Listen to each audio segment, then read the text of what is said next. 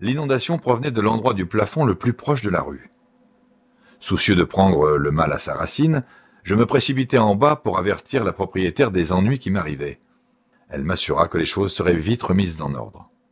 C'est le docteur Munoz, expliqua-t-elle en escaladant l'escalier devant moi. Il a renversé ses drogues. Il est trop malade pour pouvoir se soigner il est de plus en plus malade. Et il ne veut pas qu'on l'aide. Il est très bizarre dans sa maladie. Toute la journée, il prend des bains avec des odeurs bizarres. Il ne faut pas qu'il s'agite ou qu'il ait chaud.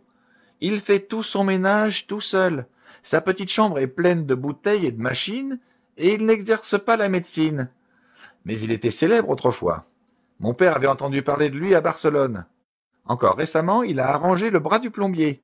Il ne sort jamais que sur le toit, et c'est mon fils Esteban qui lui apporte sa nourriture, son linge, ses médicaments et toutes ses drogues. Seigneur, tout cet ammoniaque qu'il prend pour avoir froid. Mrs. Herrero disparut en direction du quatrième étage. Quant à moi, je me retirai dans ma chambre. Quelques instants plus tard, l'ammoniaque cessa de couler. Et tandis que j'épongeais mon plancher et ouvrais la fenêtre pour évacuer l'odeur, j'entendis de nouveau, au-dessus de moi, les pas lourds de ma propriétaire. Aucun bruit ne venait jamais de chez ce docteur Munoz, hormis des grondements qui faisaient penser à quelque mécanique mue par un moteur à explosion.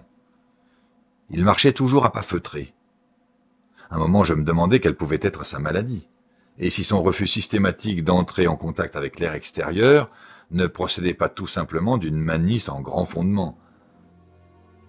Il y a, me dis-je gravement, quelque chose de terriblement poignant dans le sort d'une personne éminente qui a sombré. Et j'aurais bien pu ne jamais faire la connaissance du docteur Munoz, sans la crise cardiaque qui me serre à la poitrine un début d'après-midi, alors que j'étais en train d'écrire dans ma chambre. Les médecins m'avaient averti du danger de ces attaques, et je savais qu'il n'y avait pas un moment à perdre. Me souvenant de ce que m'avait dit ma propriétaire des soins apportés par l'invalide au plombier, je me traînai jusqu'à l'étage supérieur et frappai faiblement à la porte qui correspondait à la mienne. Une voix curieuse, qui semblait venir de la droite, me répondit en bon anglais, me demandant mon nom et la raison de ma visite. Lorsque j'eus fourni les renseignements qu'on me demandait, la porte contiguë à celle où j'avais frappé s'ouvrit. Un souffle d'air froid me gifla le visage. Quoique cette journée fût l'une des plus chaudes de la fin juin, je frissonnais en passant le seuil du grand appartement. La décoration était somptueuse autant que de bon goût. Elle me surprit dans ce temple de la malpropreté et du désordre. Un lit escamotable remplissait son rôle diurne de divan, et des meubles d'acajou, des rideaux opulents, de vieux tableaux et une bibliothèque à vous en faire pâlir d'envie tout évoquait plutôt le cabinet d'études d'un homme de qualité que la chambre à coucher d'une pauvre maison meublée. Je compris que la pièce située au-dessus de mon logement, la petite chambre avec les bouteilles et les machines dont avait parlé Mrs. Herrero, était tout simplement le laboratoire du médecin, et que ses quartiers d'habitation se trouvaient dans la pièce voisine, cossue, avec ses confortables alcôves. Elle était flanquée d'une salle de bain dont les placards recelaient et masquaient tous les ustensiles de la vie quotidienne. Le docteur Munoz, c'était évident, était un homme cultivé, de goût et de bonne naissance. Le petit homme qui se trouvait devant moi était admirablement proportionné. Ses vêtements, quoique un peu guindés, étaient d'une coupe parfaite, qui lui allait à merveille. Une tête très distinguée, une expression supérieure, mais dépourvue de toute arrogance. Un collier de barbe coupé court et griffère.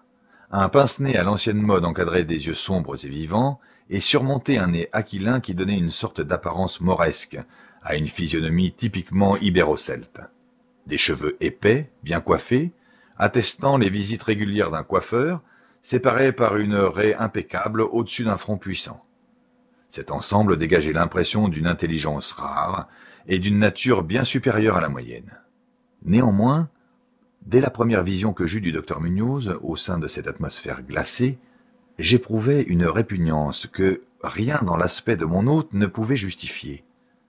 Seuls les reflets livides de son teint et la froideur de sa main pouvaient donner un fondement physique à ce sentiment, et pourtant même ces données pouvaient très bien s'expliquer, si l'on consentait à se souvenir que cet homme était un malade. C'était peut-être aussi ce froid bizarre qui atténuait ma bonne impression. La température en effet était bien au-dessus de la normale pour une journée si chaude et tout ce qui est anormal suscite l'aversion, la méfiance et la crainte.